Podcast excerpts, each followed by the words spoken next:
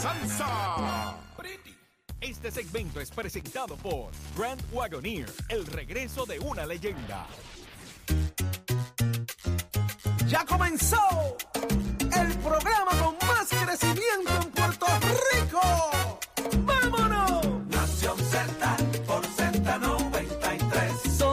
De elemento, aparte del tema del impuesto al sol y otros puntos muy importantes análisis de tus mañanas de lo que ocurre en y fuera de Puerto Rico. Buenos días, Puerto Rico. Arranca Nación Z por Z93, 93.7 en San Juan, 93.3 en Ponce. Espérate, y 97.5 en Mayagüez. Espérate, 93.7 en San Juan, 93.3 en Ponce y 97.5 en Mayagüez. Ay, virgen, achero, tú arrancaste hoy, pero mira, a las millas. Buenos días, Puerto Rico, es Saudi Rivera quien te habla, junto a Jorge Suárez, Eddie López y un equipo de trabajo extraordinario, llevándote el mejor análisis, la mejor información, como a ti te gusta, de lunes a viernes de 6 a 8, y esto apenas comienza. Buenos días, Jorge. Buenos días, Eddie. Buenos días, buenos, Buenos días. días, Saudi. Buenos días, Eddie. 5 y 56 de la mañana. Comienza el mejor análisis de la radio en Puerto Rico, Nación Z. Desde los estudios Ismael Rivera de Z93. Para que usted nos escuche y nos vea en la aplicación La Música.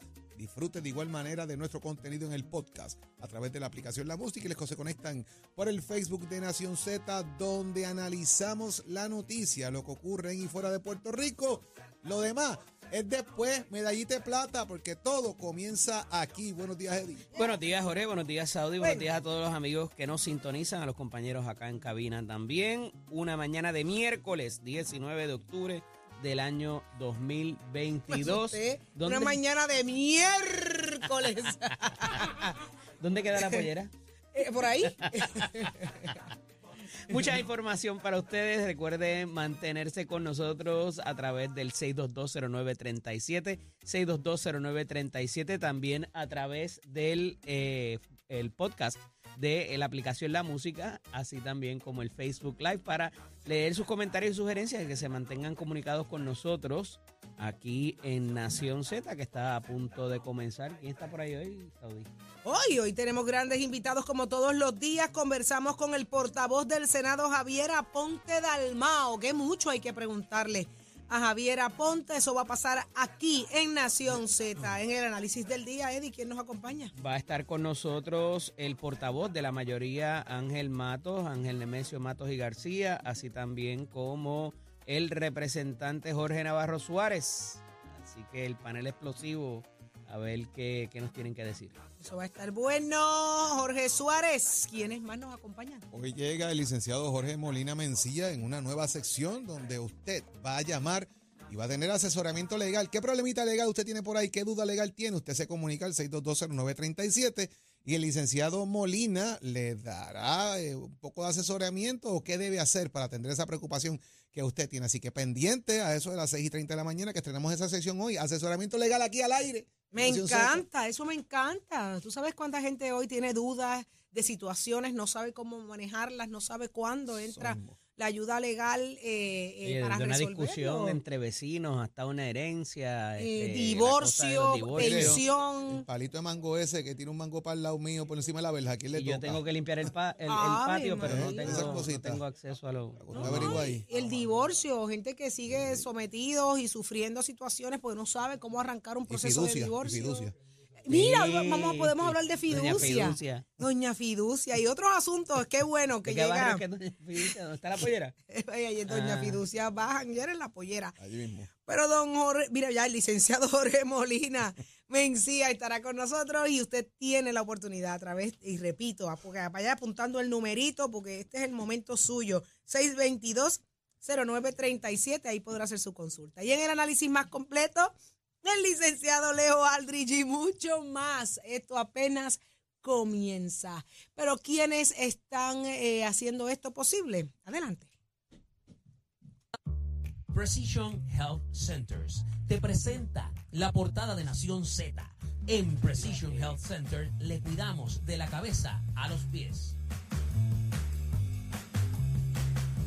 De inmediato vamos al análisis de las portadas. Eddie López, ¿qué está pasando en Puerto Rico? ¿Qué hoy es noticia? ¿Hacia dónde nos tenemos que dirigir? Mira, hay un asunto que yo creo que, que Jorge lo puede discutir un poquito mejor porque es su industria y tiene que ver con una compra de propiedades ahí para establecer un mercado y reubicar gente. Yo no sé si el gobierno se debería estar metiendo en eso eh, y si esto cómo afecta el mercado, pero yo creo que Jorge nos puede dar ahí un poquito más de información. Mira, esto no es nuevo eh, tampoco, ¿verdad? Hace algún tiempo atrás se empezaron a buscar, en Puerto Rico había una escasez de viviendas de accesibles, eh, el Departamento de la Vivienda necesitaba de alguna manera ubicar o reubicar personas en diferentes lugares y comenzaron a buscar proyectos que ya estaban construidos y de alguna manera si quedaban algunas que no se habían comprado, las compraban.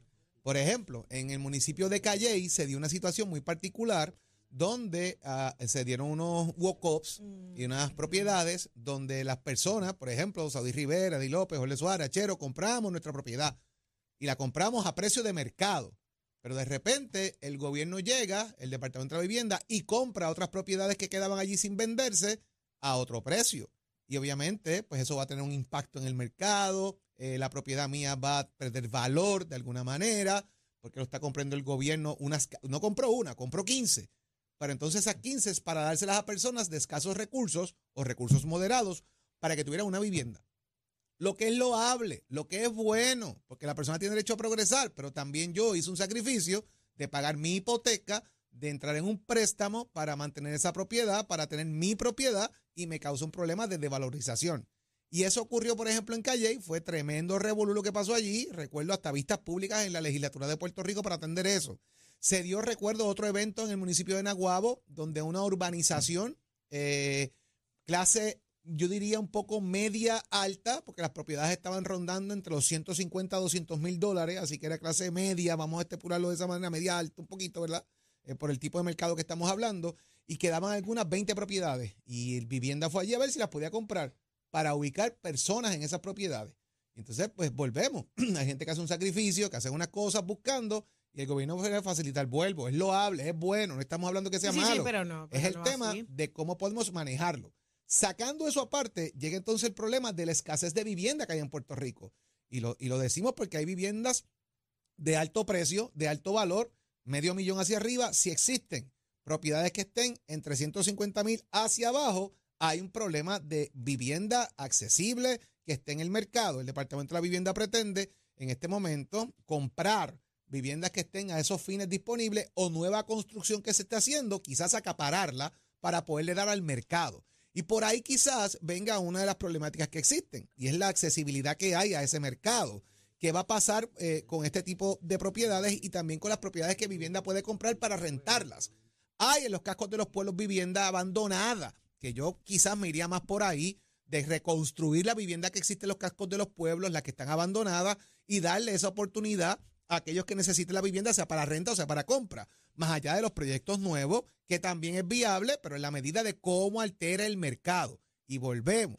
Queda pendiente qué va a pasar con los bonos de vivienda, queda pendiente cómo las personas que ya tienen eso corriendo, los intereses siguen cambiando y no pueden comprar propiedades. Y entonces yo me quedo sin mi propiedad, pero le voy a dar la propiedad a otra persona que no pasó por el proceso que yo tengo. Y me parece que hay una disparidad en ese sentido y fuera bueno que el secretario de la vivienda lo aclarase para que la gente sepa cómo va a terminar todo esto. Jorge, aquí hay un asunto también que se ha venido discutiendo por razón de eh, esta crítica que se ha hecho de los de la ley 22, ¿verdad? De la famosa ley 22 y de las personas que están cambiando las comunidades de alguna manera, lo que se llama la gentrificación, es primo de Doña Fiducia, eh, y es el cambio con el paso del tiempo de las comunidades, donde llega gente con mayor escolaridad, con la transformación de las, de las comunidades, a lo mejor con un poder adquisitivo distinto, y empiezan a cambiar inclusive los tipos de negocios que hay. Antes tú verías panaderías, liquor store, ahora ves gimnasios, coffee houses y otro tipo de cosas. Eso pasa de, acuerdo a, ¿verdad? Ha pasado en Brooklyn, ha pasado en muchas otras ciudades. Aquí en Puerto Rico se ha dado. Váyase a la calle Loíza, váyase a la calle Serra, en el mismo Miramar, Condado, eh, el viejo San Juan. Y a esos efectos, esta crítica se ha traído de que el mercado, particularmente inclusive de rentas, se ha tornado incosteable y que ya no hay rentas de menos de mil pesos en el área metropolitana. Pues mira, eh, parecería que esto es una iniciativa también para lidiar con eso. La semana pasada estaba buscando la información, no recuerdo quién, ahorita, ahorita lo preciso, uno de los legisladores eh, presentó un proyecto para controlar las rentas. Y eso también me deja mal sabor, porque parecería que te estás metiendo en medio de la relación de, dos personas privadas que contratan a través de un canon y, acuerdan una cantidad. Entonces, esto se ha hecho antes también. Y como mismo mencioné ahorita a Brooklyn para la gentrificación, el hecho del rent control fue un issue bien importante en Nueva York en los, en los años 70, como muchas personas sabrán, porque la ciudad se dio cuenta que con la construcción de, los de los edificios y de todo esto, de los megaedificios, se estaba tornando incosteable que personas vivieran en la ciudad. Y entonces, ¿qué pasa? No tiene gente para que trabajen en los negocios. No Claro, te, te, te, sale, que, que, un poco fue lo que pasó aquí en los años 90, cuando la gente se desparramó para las piedras en el área este, metropolitana. Este proceso de reconstruir los cascos urbanos es precisamente para eso, para que la gente vuelva a vivir en el casco urbano para que, vayan a la el 100% de lo que tú invirtieras en la remodelación de una, de una propiedad en el casco urbano. Correcto.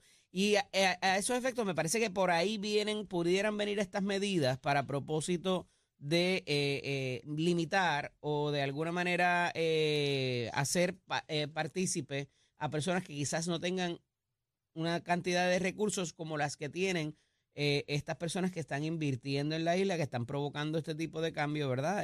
y la crítica de si son de afuera o son de aquí, porque hay mucha gente que también tiene otro tipo de decreto contributivo parecido a los de la ley 20, eh, y eso es, ¿verdad? Una discusión súper extensa, no quiero entrar ahí, pero eh, parecería que, o, mucha gente se ha quejado de que eso es lo que, te, lo que te causa este efecto en el mercado. Si esto va a ser bueno, inclusive para esas personas que eh, puedan valerse de este tipo de, de programa, eh, no sé, lo veo complicado y me parece que de nuevo, en un mercado libre, en una situación capitalista, en una recesión casi que estamos, con la inflación que tenemos, es muy, muy peligroso ponerse a inventar eh, con cosas que no han sido estudiadas y que no sabemos cuál va a ser el impacto de si se nos sigue vaciando la isla por este tipo de, situación. O sea, es, es bien complicado y no me parece que el gobierno debería estar metido ahí. Y construir no es una opción. Bueno, sí, es que hay, eh, construcción nueva y lo dicen, hay construcción nueva. El problema es que van a acaparar precisamente esa nueva construcción. Y en Puerto Rico, y, vamos a perspectiva, llegó María, llegaron los terremotos, se contrajo la construcción. Porque entonces en vez de construir tengo que reparar. Y empezaron a reparar en vez de construir. Entonces se retrae ese proceso de construcción y la industria literalmente se detiene. Porque lo que están es reconstruyendo lo que se dañó. Están reparando. Entonces las construcciones eran mínimas, sí, hubo construcción, pero vuelvo y te digo mínima, no eran Yo creo que al final del día el factor más grande va a ser a qué precio ellos van a adquirir estas propiedades. Porque puede valorizar eso es lo que te va a marcar el mercado y te va a crear la casa a 150 mil pesos una y yo comprar 20 a 100 mil, pues ya perdí 50 mil pesos de mi propiedad que yo compré y la hipotequé. Ese es el problema que eso va a traer. Y una vez tienes ese precedente, pues tienes que, ¿verdad? Te va a marcar otro tipo de por qué aquí sí, por qué aquí no. Este, dice que el, titular eh, habla de que ellos quieren reubicar en unos sitios de alto riesgo donde la gente no se está mudando. Eh, oye, eso es bien peligroso. porque, las compañías ah, de seguro estarán ¿Para dónde tú vas a vivir? Y te voy a decir qué casa tú vas a comprar y a qué precio. O sea, eh. Y las compañías de seguro dispuestas a, proteger estas propiedades cuando ya se conoce que están en alto riesgo. Yo creo que el alto riesgo se refiere a otro tipo de situación. otro tipo de situación, que quieren repoblar estos carcos urbanos que se los dejaron a, a la gente de la pollera, como tú dices, y a, y a, otro, y a otro tipo de situaciones. Este, que entiende el gobierno que quizás poblando estos sitios aminora la incidencia criminal. Qué interesante. Vamos a ver si esto es posible. Esto es un experimento, es un experimento, pero hay que tener cuidado porque puede salir peor y entonces hacerle más daño al mercado. Es cierto que del 2017 para acá la, la, realidad de Puerto Rico es otra. María nos cambió la vida y nos dejó en una pausa. Yo creo que si no avanzamos a levantarnos de esa pausa, eh, vamos a seguir arrastrando las patas, como uno dice. no, no se nos ha hecho fácil del 2017 para acá. Pero hay otros asuntos también sumamente importantes y es que estamos hablando de que los 106 millones eh, ya se acabaron, esa partida se acabó y me refiero a la Autoridad de Energía Eléctrica. Eh, ¿qué está pasando? Porque se habla ahora de que están haciendo malabares para mantenimiento de las, eh, de las plantas ¿Esta es la forma de meter presión y decir hay que privatizarla? Eh, me, te prohíbo que me, le- que me leas la mente. Este, en efecto, aquí se trata del mantenimiento que se le da a las plantas, como los carros, como, o sea, imagínese uno tener un carro prendido 24/7 por una cantidad de, de- de años, ¿verdad? Decenas de, de- de años eh, prendido. Obviamente en algún momento tú tienes que hacer un shutdown en una y pasas a la otra y haces ese mantenimiento, reemplazas piezas, el aceite, todo lo que. Esto, mm, esta- estas plantas generatrices que todavía están en manos de la Autoridad de Energía Eléctrica eh, requieren de ese mantenimiento o quizás un mantenimiento hasta mayor porque sabemos que, que son viejitas. A esos efectos, el tú eh, no proveer la cantidad adecuada para este mantenimiento cuando, de nuevo, llevas tantos años sabiendo lo que cuesta su mantenimiento, me parece que es algo autoinfligido, es un daño autoinfligido para eh, llevar más gente. a- ¿Tú ves? ¿Ves por qué hace falta la privatización? ¿Ves por qué hace falta la PP de generación?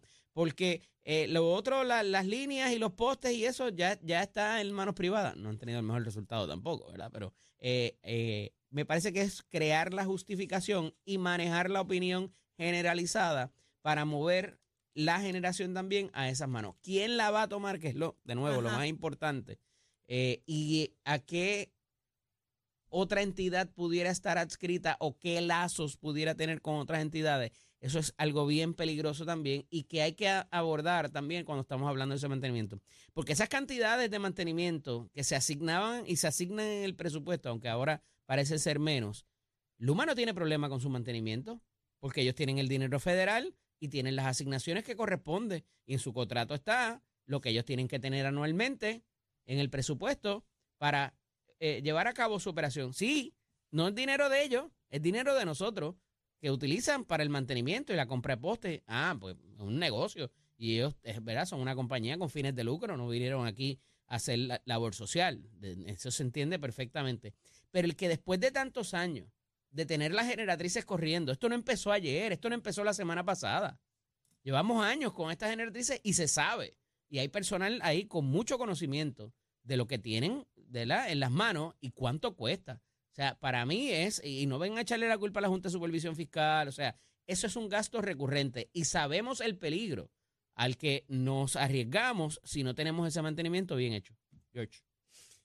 Lo venimos diciendo, lo venimos repitiendo. Esto es preparar el camino, allanar el camino para que esto se dé, punto y se acabó. Esto va a pasar. Y esto está al otro lado. Ya ayer dijimos que hay compañías interesadas, ya sabemos por dónde anda la cosa. O sea, it's gonna happen. Pero Lo que pasa es que van a seguir, tanto, pero van a seguir creando el ambiente para decir esto hace falta y Ok, van a seguir ¿Cuánto nos va a costar? los- ¿Cuánto nos va a costar? bueno, nos va a costar un zafacón de billetes y a- el, el- el zafacón de billetes que no nos cuesta ¿Tiene más aumento?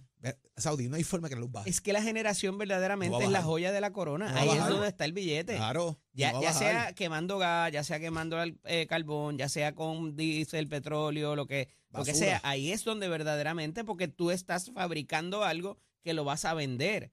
Entonces, de nuevo, pudieran aquí venir, o van a venir, eh, eh, el, quien maneje la planta, pero quien venda ese combustible. Por eso. Volveremos a una situación como lo que se había hablado del cartel del petróleo. Ese es el peligro. Por eso Porque es. tú decías, ah, pues en manos públicas, mira, eso es lo que pasa, y hay un chanchullo entre el que le vende el petróleo y el que lo compra en manos privadas. ¿Va a pasar eso? ¿Hay una garantía de que eso no ocurra?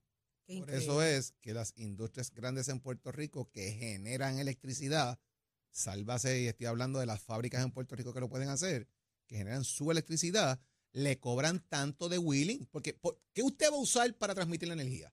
Pues los cables de la autoridad. Yo te los voy a alquilar para que conectes tu planta y transmitas esa energía. Pero te voy a cobrar a 15 chavos el kilovatio que pase por ahí. Pues hermano, vas a cobrar, vas a el- la que es autoridad. el willing para que la gente que nos ¿Qué es escucha que lo sabe. Es, lo que es realmente. el- el- pero para explicarlo sin mucha cosa, yo genero energía. ¿Cómo yo voy a transmitir esa energía a diferentes lugares? Pues tengo que alquilar de alguna manera la cablería de la Autoridad de Energía Eléctrica porque es la infraestructura que existe para que yo pueda transmitir lo que generé. Por ejemplo, si una fábrica en Junco, para no mencionar el nombre, genera tanta cantidad de kilovatios que pudiese darle luz a Junco y aparte de Gurabo, mucho más barata que lo que le compran a la autoridad, yo tengo que transmitir eso hacia dónde. Pues tengo que transmitirlo utilizando la cablería que existe de la Autoridad de Energía Eléctrica. Te lo voy a alquilar y te lo voy a alquilar a un precio brutalmente alto, 15 centavos el kilovatio que pase por ahí.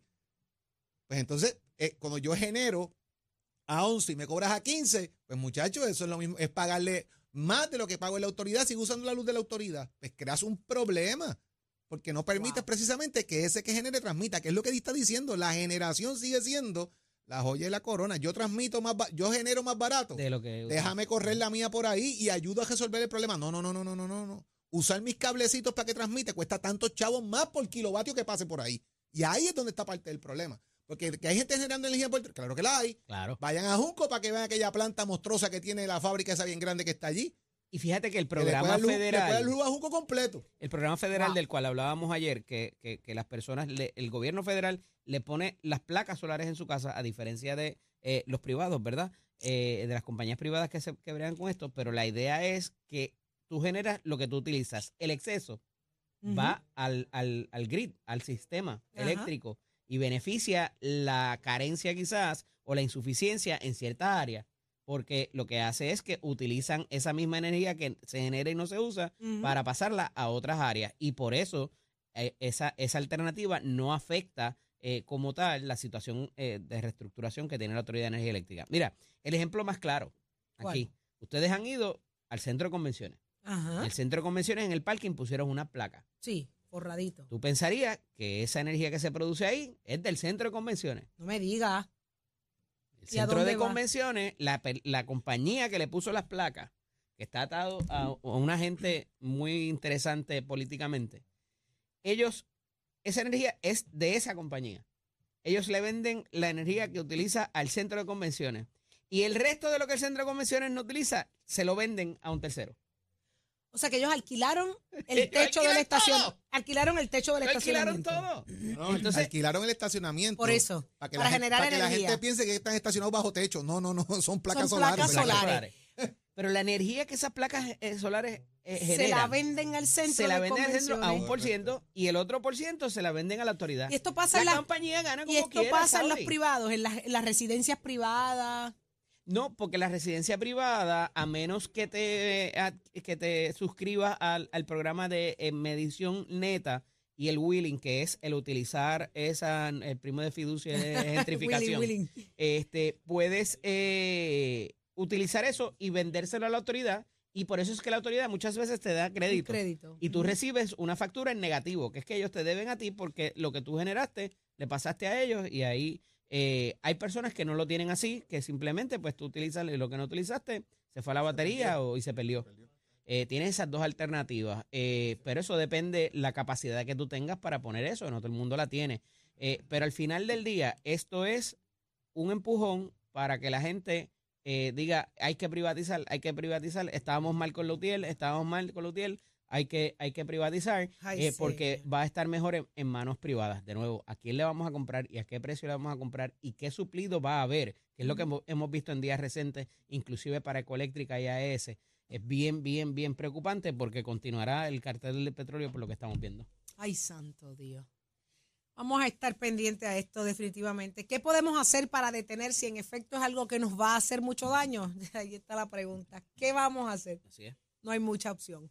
Pero vamos a hablar de que se extiende el periodo escolar. Se estima que a junio 9, Jorge Suárez, estaremos dando por terminado como dos semanas más, escolar, como dos semanas más, sí, así es. Bueno, ya usualmente aquí hay que definir lo que se llama, ¿verdad? Tiempo lectivo, que es lo que, lo que obliga realmente la extensión del año escolar y es el tiempo donde el estudiante está eh, teniendo una acción directa con el profesor o el maestro. Y sobre 200 escuelas en Puerto Rico pudiesen tener una extensión debido al tema del paso de, del, huracán, ¿verdad? Y estamos hablando de que el año estaba programado para acabar el 6, pudiese estar acabando entre el 6 y el 9 más o menos. Según, usualmente la última semana de mayo es que acabamos las clases. Ya estamos hablando del 6 al 9 de junio, eh, que pudiese ocurrir esto en algunas 600 escuelas. Eh, y de alguna manera, algunas 200 necesitarían poquito más de esa fecha para poder cumplir con el término, porque yo creo, y es mi opinión, hay que hacer una evaluación de alguna manera de cuáles empezaron a tiempo, ¿verdad? Eh, pasó Fiona y a los dos, tres días ya había clases, y cuáles todavía estaban un poco más rezagadas, e incluso cuáles todavía no están ni abiertas, porque todavía aquí hay escuelas de los Tejemotos y María que están cerradas, ¿verdad? Que no se ha logrado abrir, donde se están dando esas clases, centros comunales, carpas, etcétera. Pero eh, está planteado por parte del secretario de Educación esa extensión. Eh, de igual manera, el secretario general de la Asociación de Maestros eh, local, Ángel Javier Pérez, indicó que no se ha pautado reuniones con ninguno de los gremios para hablar de este plan, que esto ha sido una cosa que la soltó ahí el secretario y que obviamente pues los maestros tienen planes hechos y otras alternativas más. ¿Cómo se va a manejar esto? Pues que no venga esto a ser otra crisis ahora en el sistema educativo del país, porque están tomando decisiones sin contar con el que está en el salón de clase. Y obviamente también los padres toman decisiones, planean vacaciones, trabajan con sus hijos. ¿Cuánto implica esto? lo que tiene que ver, pues obviamente es parte de ese proceso evaluativo que tiene que tener el secretario de Educación as we speak. Fíjate que hemos hablado eh, y, con esta discusión hay que, eh, con ese tiempo lectivo, sobre todo, Jorge, tenemos que hablar del rezago académico que hemos visto los pasados años por los diferentes fenómenos que hemos visto y cómo se ha manejado eso a su vez por parte del Departamento de Educación, ya sea con esas escuelitas adicionales de verano y con todos los planes que han implementado.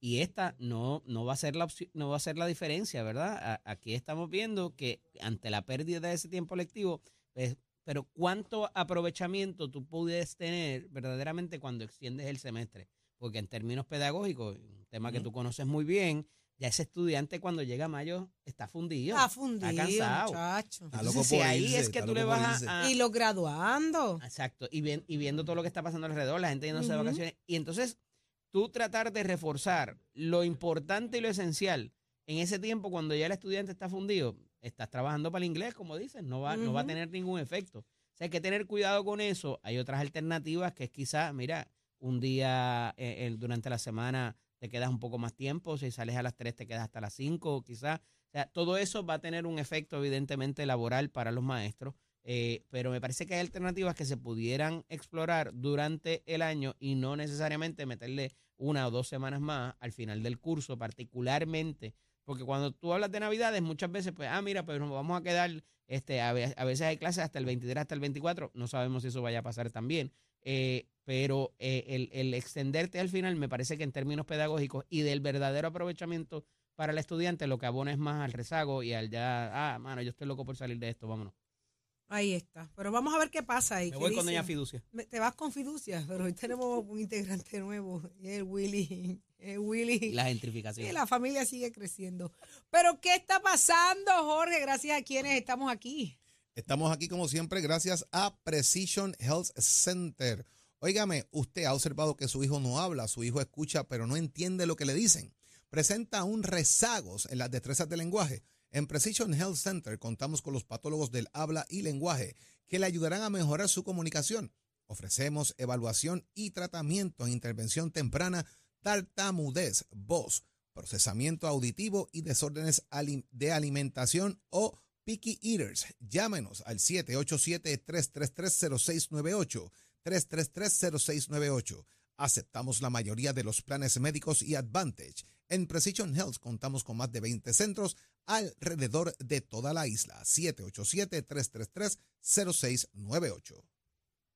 Y ya está listo Tato Hernández porque somos deporte. Buen día, Tato.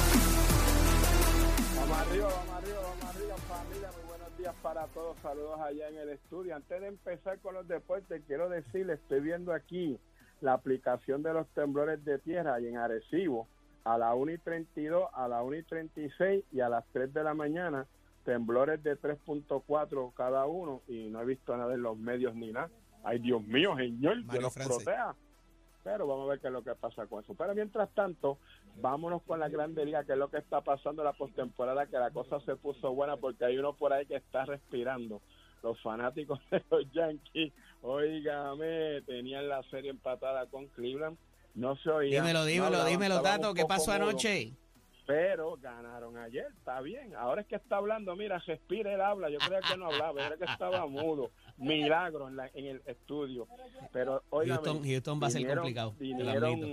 Dato, dato, dato. Yo recuerdo, yo recuerdo estas conversaciones en un principio, cómo era que eh, eh, los Yankees no iban a sonar en el resto de temporada. Y hoy yo, tú me dices a mí que ganaron anoche. Ganaron anoche y van de camino a la Ay, a- disputarse Santa, pero, es el- que- ¿pero ¿y qué es Ya ganaron la división, ahora van para la Liga Estaban, Americana. estaban un poquito asustados porque Cleveland le había empatado la serie, pero ganaron anoche. Ahora mira, el sacrificio que tienen que hacer estos peloteros, una vez anoche acabaron el juego, vamos por maleta y vamos para Houston, porque acuérdate que la serie está un poco atrasada y por Sí. los contratos de televisor eso se tiene que jugar, así que esa gente arrancó anoche para Houston para hoy estar jugando en la noche a las siete y media. Así que gran labor de Aaron Josh y Giancarlo Stanton que dispararon cuadrangulares, le ganaron 5 a 1. Ahora, como estamos diciendo, van para Houston hoy a las 7 de la noche por Houston Justin Verlander, por Nueva York Jamelon Taylor. Así que tremendo juego.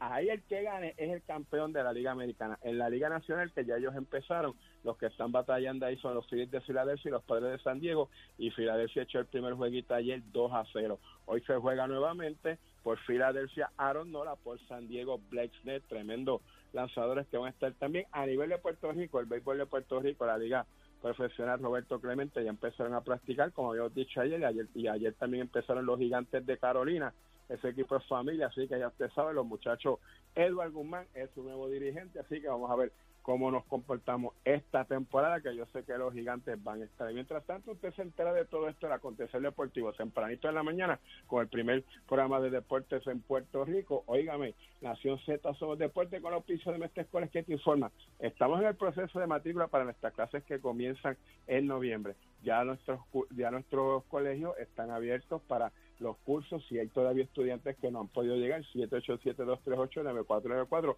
para ajustarte tu forma de estudio y hacer unos ajustes, porque sabemos pues que todavía hay sitios que no hay luz, hay sitios que están incomunicados, pero para eso estamos en Mestre Escoles, para brindarte todas las ayudas posibles. Date una llamadita, 787-238-9494.